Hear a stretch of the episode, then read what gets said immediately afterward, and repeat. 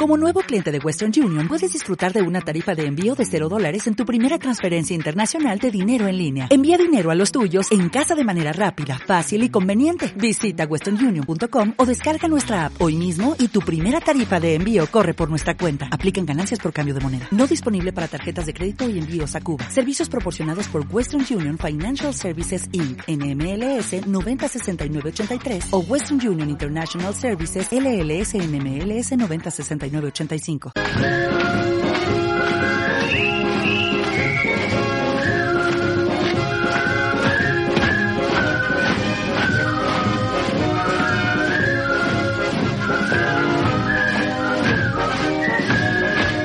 Bienvenidas, bienvenidos a otro programa más de El hombre que casi. Soy Juan Espósito y hoy os quiero hablar de películas infravaloradas bajo algún punto de vista objetivable, ¿no?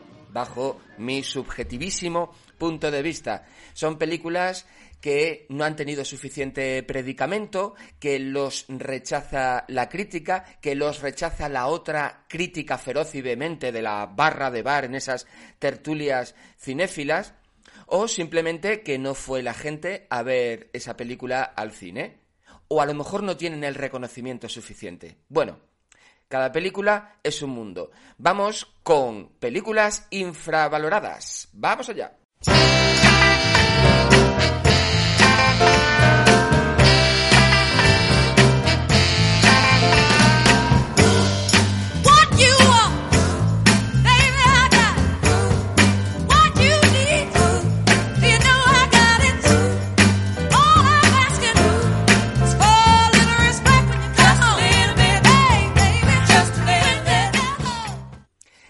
Muy probable que alguna de las películas de las que voy a hablar, pues no la hayáis visto. Es muy probable que no estéis de acuerdo. Pero esta película con la que vamos a empezar, seguro que la conocéis, seguro que la habéis visto. Es una película del año 1991 y es El padre de la novia. No el hijo de la novia, la madre de la novia, es que hay muchas películas con novias, no. Me refiero a la de Steve Martin, una película dirigida por Charles Shire. Me extraña mucho que no conozcáis este director, puesto que ha dirigido mm, películas inolvidables como Baby, tú vales mucho, Me gustan los líos o El padre de la novia ahora también es abuelo. Bueno, em, no es un director, desde luego, que haya eh, hecho muchas películas. Sin embargo, en este 1991 hace El padre de la novia, que es un remake de un clásico de los años 50 de Vicente Minelli con Spencer Tracy y Elizabeth Taylor. Eh, una película homónima, se llama así, El padre de la novia. ¡Ay! Dejadme contar antes la anécdota del romance de Tracy y Taylor uno de los romances de Hollywood de los años 50 y, bueno, de, esa década, pero que, que es de los romances más famosos de la historia del cine. Romance que parece ser que era un montaje que quería ocultar la homosexualidad de ambos, de Spencer Tracy y de Catherine Hepburn. Pero volvamos a la película, a esta versión del año 1991. Bueno, es, igual la olvidaste, pero casi seguro que la has visto, casi seguro. Porque fue un exitazo mundial, puesta y repuesta cien veces en todas las televisiones del mundo, también en la española, que seguro que habéis visto mm, durmiendo la siesta o a lo mejor un domingo por la noche, y que a mí me parece una maravilla. Una película deliciosa, divertida, enternecedora, para los que somos padres conmovedora, Steve Martin es un padre de una chica de 22 años que quiere casarse y lo pasa mal por el hecho de perder a su hija. Bueno, más allá de las chanzas de la película, de los chistes, de lo naif, de lo intrascendente en algunos momentos, sí refleja la pérdida de un padre por su hija. Pérdida entre comillas porque simplemente se va a casar. Pero esa emoción que siente el padre al, perder a su hija o al tener la sensación de perder a su hija. Veréis, hay una escena en la que Steve Martin, mm, a mí me conmueve profundamente esa escena, porque lleva toda la película la niña eh, deseando la boda de ensueño. Y todas las tardes dice que se va a pasear con su novio. Y cada vez que se va a pasear con su novio, el padre interviene diciendo, ponte la chaqueta que refresca. Y la hija dice, no, no refresca, no te preocupes, papá. La siguiente vez, la hija vuelve a querer dar un paseo con su novio y el padre insiste, ponte la chaqueta que refresca. Y la hija se pone más vehemente diciendo que no, papá, hombre, que, que no te preocupes. Hay una tercera vez en la que la hija vuelve a querer pasear con su novio. Eh, se ve que se lo pasaba muy bien en los paseos. Y el padre vuelve a insistir, eh, hija, por favor, ponte la chaqueta que refresca. Y ya la hija salta diciendo, no seas pesado, hombre, que, que no me voy a poner la chaqueta. En ese momento interviene el novio y dice, cariño, es verdad, refresca. Y la hija accede diciendo, vale, está bien, me pondré la chaqueta. Y la cámara se fija en el padre, en Steve Martin, que verdaderamente refleja esa cara de pánfilo que parece decir, en realidad, estoy perdiendo a mi hija. En fin, echadle otro vistazo, porque insisto que seguramente la hayáis visto, echadle otro vistazo a El padre de la novia, porque es deliciosa. Un vestido de novia pagado con dinero negro la cazadora del trueno de las noches de euforia. Esta mañana los pájaros huyeron del nido usando pasaportes falsos y el cartero ha dejado un aviso del servicio de inmigración. La escopeta cargada al lado de la mecedora. La cafetera oxidada de los lunes al sol ya están aquí para cubrir el expediente. Los presidentes de la desesperación ya están aquí con el cuchillo entre los dientes. Tenía que decírtelo. Vamos con una película española. Ya os aviso que hoy va a ganar el, el cine español. Es una película del año 2009 y se llama El Pagafantas, de Borja Cobeaga. Uno de los directores, para empezar, de las mejores series o programas de televisión, donde más me he reído en mi vida, que es Vaya Semanita. Borja Cobeaga es uno de los directores. En, este programa vasco eh, yo me reía porque el programa era capaz de reírse absolutamente de todo, de todos los colores políticos, en una época en la que ETA aún seguía asesinando y donde he visto de los, vamos, he visto sketches muy, muy, muy divertidos. Como por ejemplo, mm, recuerdo uno en el que eh, una Berchale reconoce que no tiene eh, ningún apellido vasco ante la mirada iracunda de, sus compañeros. Em, donde, por cierto, sale el actor Andoni Aguirre Gómez Corta, que, que sí, creo que el apellido parece vasco y es, un actorazo. O también mm, recuerdo un, sketch donde dos señores jubilados eh, miran al otro lado de la valla como alguien intenta desactivar una bomba. Vamos, un, policía eh, intenta desactivar una bomba de ETA y los dos señores mayores empiezan a increparle diciendo que no, que es el cable rojo, en mi época sí que se desactivaban bombas como Dios manda. Si yo traje las bombas a Euskadi, dice el otro. En fin, una, una maravilla. En, esta serie, aparte de Aguirre Gómez Corte, estaba Gorka Ochoa, que es el protagonista de El Pagafantas y que está sublime porque es un actor formidable. El Pagafantas, de Borja Cobeaga, director también de Muchachada Nui o de películas como El negociador o Fe de ratas, y que escribió este guion con Diego San José, guionista también de Vaya Semanita o películas que igual os suenan como Ocho apellidos vascos, Ocho apellidos catalanes o Super López. Bueno, Pagafantas es, es, la historia de un tipo que se enamora, pero la persona de la que está enamorado no le corresponde lo que viene siendo un pagafantas. Eh, es que no es fácil eh, vivir estando enamorado y que la otra persona no, lo, no te corresponda y solo quiera amistad. Y es un momento perfecto para poner una canción que como ninguna ha expresado este sentimiento. no quieres ser mi amiga. Si por ti daría la vida.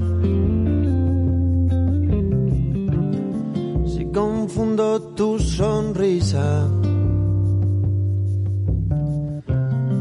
Por camelo si me miras.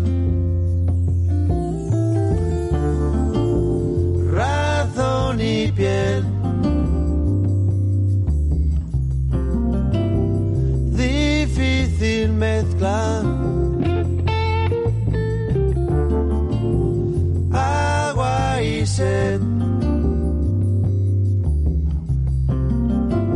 Serio problema. Sirva esta canción también como homenaje a Pau Donés, escritor de letras sencillas, pero siempre con un mensaje coherente y que llega al corazón. El Pagafantas es una película divertidísima con la que me reí muchísimo. Es eh, ese, ese tipo de humor que yo creo que podemos mm, podemos convencernos que es un humor español y que en los últimos años se está eh, haciendo mucho. Yo creo que, que es bueno, realmente creo que, que son películas divertidas. A mí Ocho apellidos vascos es una película que me divirtió mucho. Yo sé que hay mucha gente que, que no, eh, eh, todo el cine de los Cobeaga, de los Diego San José, igual que, por ejemplo, algunas series fantásticas que está viendo ahora, como Vergüenza, eh, con, con Javier Gutiérrez, o la serie de, de Berto. Mira lo que se ha hecho. Me parece que, que el humor en España se está dando muy bien en los últimos años. El Pagafantas, ríanse. Qué bello es vivir. A mí me gusta cada cosa que la vida nos ofrece. El placer me reconforta, el dolor me fortalece. Disfruto cada segundo y cada segundo que viene. Cuando pienso que disfruto, más disfruto en lo que tiene y como me gusta recrearme disfrutando de cualquier soplo de aire. Hacemos un giro, un giro para irnos a Estados Unidos y hablar de una película que seguro que la habéis, habéis escuchado hablar de ella, no sé si la habréis visto. Se trata de El Padrino 3. Parece incuestionable poner en duda la calidad de las películas El Padrino 1 y El Padrino 2. Esas obras maestras para mí, bueno, de las mejores joyas de la historia del cine, por qué no decirlo de la historia del arte. Pero hablemos de la que sí es cuestionable o parece cuestionable, que es El Padrino 3. Comencemos diciendo que El Padrino está considerada como una película larguísima dividida en tres partes siendo la tercera parte la más vapuleada por la crítica especializada y también por la crítica cinéfila de la que hablaba antes, la de la barra de bar. Esta tercera parte es necesaria, bajo mi punto de vista, para entender la curva del personaje, no solo de Vito Corleone, Marlon Brando, que como sabéis muere en la primera parte. Bueno, si alguien considera que he destripado la película, lo que se dice spoiler, eh, pues, eh, pues no, no. Eh, es como decir que, que la película Jesús de Nazaret de Franco Cefirelli, Jesús se muere al final de la película y además lo hace en la cruz. Todo el mundo lo debería de saber. Así que, que no es spoiler, eh, palabra que tendremos que ir asumiendo con normalidad a pesar de existir destripar, puesto que es una palabra que, que usa hasta mi hijo de 11 años, con la misma asiduidad con la que puede usar chuche, tablet, Thanos o papá no me puedo dormir y la RAE tendrá que ir tomando buena nota de lo habitual de esta expresión en nuestro vocabulario corriente. Bueno, a ver, que me pierdo, que me pierdo. Estaba por, por Franco Cefirelli, spoiler, no sé qué. Por cierto, Jesús de Nazaret, ¿eh? una película de 25.000 horas que se pone en Semana Santa. Y es que estaba pensada para ser miniserie y en Semana Santa se pone del tirón. Y ojo, que me la he tragado un par de veces y está muy bien la película. Esto sí que es perderse. Vuelve, Juan, vuelve. Estábamos en El Padrino 3. Hablaba de la curva no solo de Vito Corleone, sino también de los Corleone en general. Y esta tercera parte es donde se ve el final de esta historia y por eso es necesaria. Es donde se ve eso que los antiguos griegos, cuando decimos antiguos griegos quiero decir Aristóteles, llamaba la anagnórisis. palabra que te hace poner una gafa de pasta gruesa y chaqueta de pana con coderas, como un pedante profesor universitario, pero que es muy importante puesto que significa el reconocimiento de la verdad. Y es que cuando Michael Corleone se confiesa en una escena magnífica y reconoce los pecados, lo que está haciendo es mostrar una redención, por tanto un reconocimiento de la verdad, una anagnórisis que se hace aún más patente en la escena donde muere su hija, mm, la, hija de Michael Corleone, que interpreta Sofía Coppola, en esa famosa y maravillosa escena de las escaleras eh, de la ópera, donde vemos a Al Pacino gritar sin voz, porque Coppola, digo el padre, digo el director, digo Francis Ford, decide quitar el sonido dotando a la escena y a la interpretación de Pacino de una catarsis brutal en el espectador. Ayudado también por la mirada enloquecida de, de su mujer, de Diane Keaton, en un montaje absolutamente increíble. No es que así acabe la película, es que así acaba la saga, la película larga, la dividida en tres partes. Es una película fantástica y se achacó mucho que, el reparto del Padrino 3 no tenía la hipercalidad de las anteriores, la de los Brandon, De Niro, Robert Duvall, James Caan, John Casal. Eh, a cambio, si estaba Andy García, Sofía Coppola, que ni están tan mal, ni es justo juzgar el parentesco de Sofía Coppola y Francis Ford Coppola, padre e hija, para denostar el casting. Es verdad que la comparación duele en el reparto y, y también en la calidad final de la película, pero es que comparar cualquier cosa con El Padrino 1 o El Padrino 2 es jugar a perder. Es comparar cualquier futbolista con Messi, cualquier ciudad con París o Badajoz o cualquier salsa brava con la que hago yo. Es imposible e injusta la comparación, aunque también hay que reconocer que es inevitable. El Padrino 3, una película maravillosa y absolutamente necesaria para entender la magnánima saga del Padrino.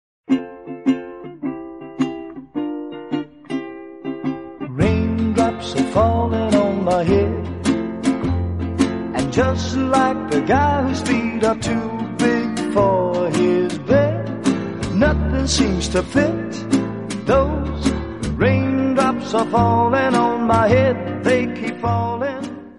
Imposible no imaginarse a Paul Newman y a Catherine Ross en una bicicleta. Y es que la canción Raindrops Keep Falling on My Head, la canción que acabo de poner, tiene mucho que ver con la película de la que voy a hablar que no es otra que Blackthorn, de Mateo Hill, del año 2011. Mateo Hill, director de pocas películas, todas muy interesantes. La más conocida es Nadie conoce a nadie, sí, la de la Semana Santa de Sevilla, ¿recuerdan? Y bueno, un corto maravilloso, Allanamiento de Morada, con la que ganó muchísimos premios. Pero es más conocido por ser el guionista o co-guionista de las películas de Amenábar, de muchas de ellas. Tesis, Abre los Ojos, Mar Adentro y Ágora. Y en este 2011 hace una película absolutamente fascinante y que estoy casi seguro que la mayoría de mis miles de oyentes no habréis visto. Vayamos por partes, como dijo Jack el Destripador.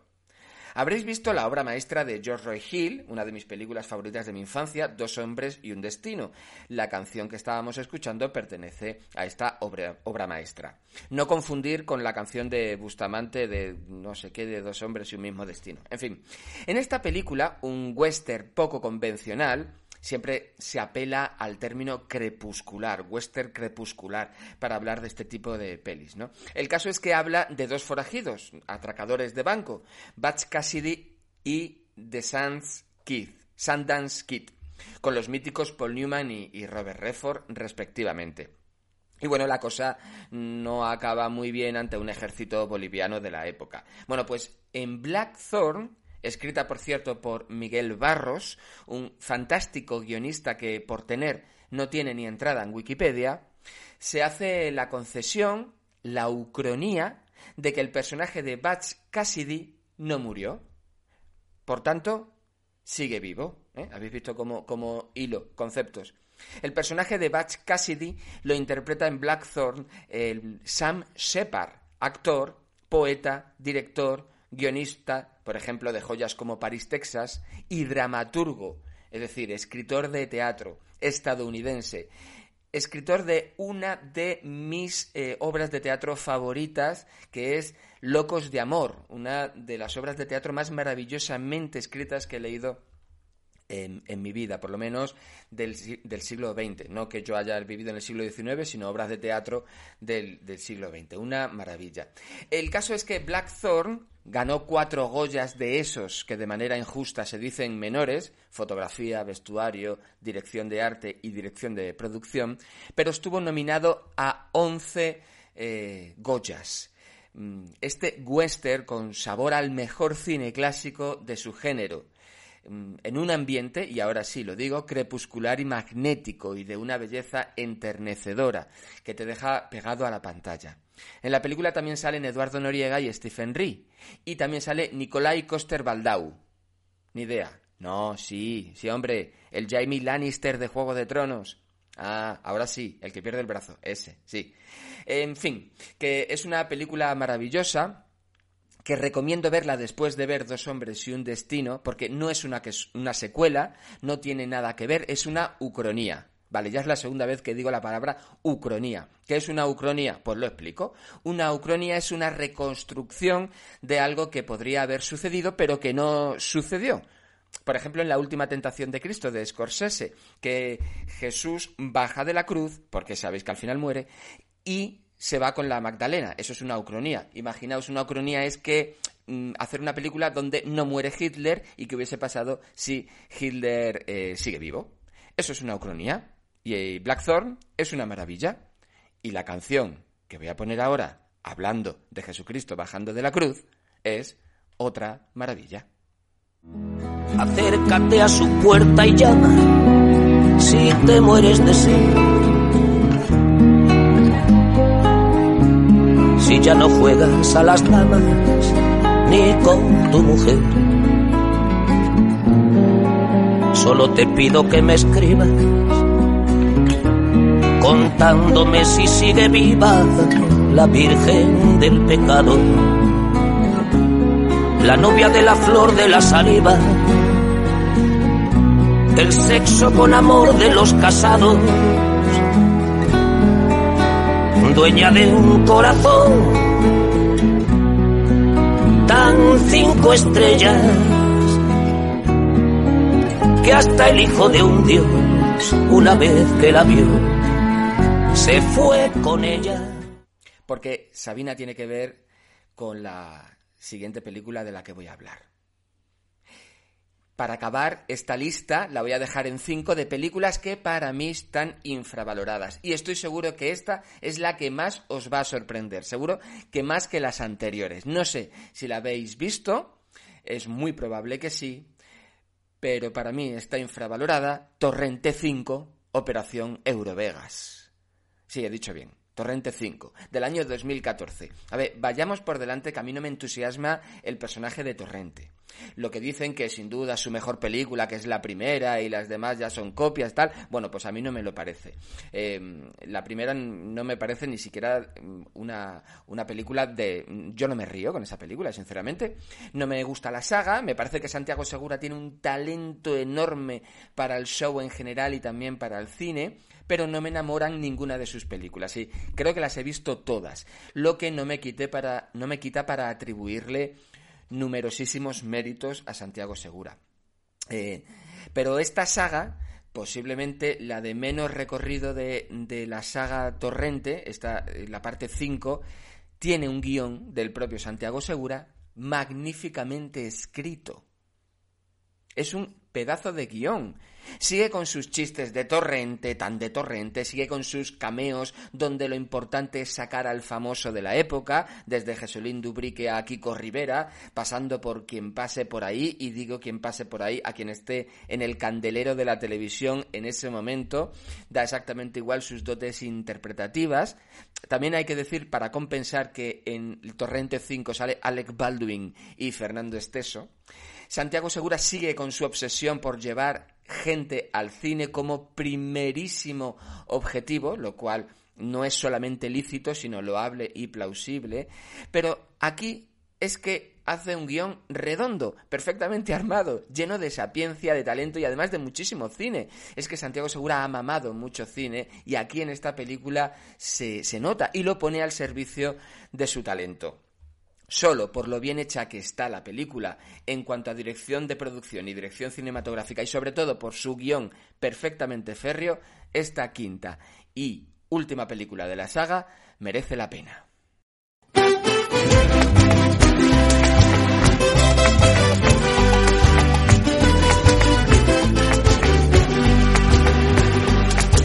Después de limpiar de escoria la fachada del confort del ciudadano, apatrullando una calle desconchada por fumanchú y otomano.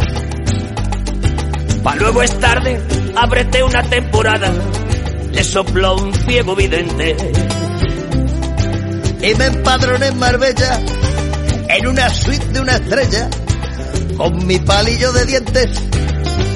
Y así, con este ritmo nos vamos. Muchas gracias por haber estado ahí, gracias por escuchar El hombre que casi, todos nuestros programas en iVoox y en YouTube.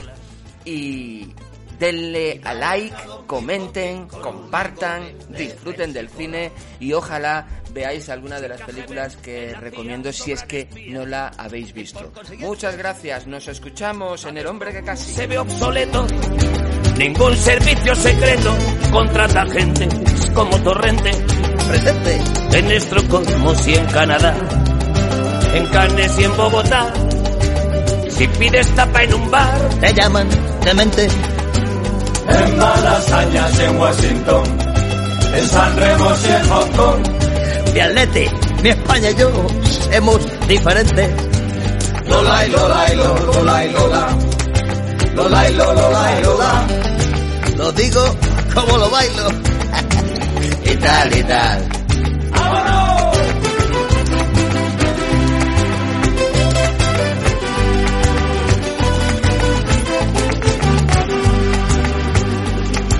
Me beneficiaba todas y ninguna se quejó de malos tratos. La Interpol y los niñatos de la tuna me ilustraban los zapatos.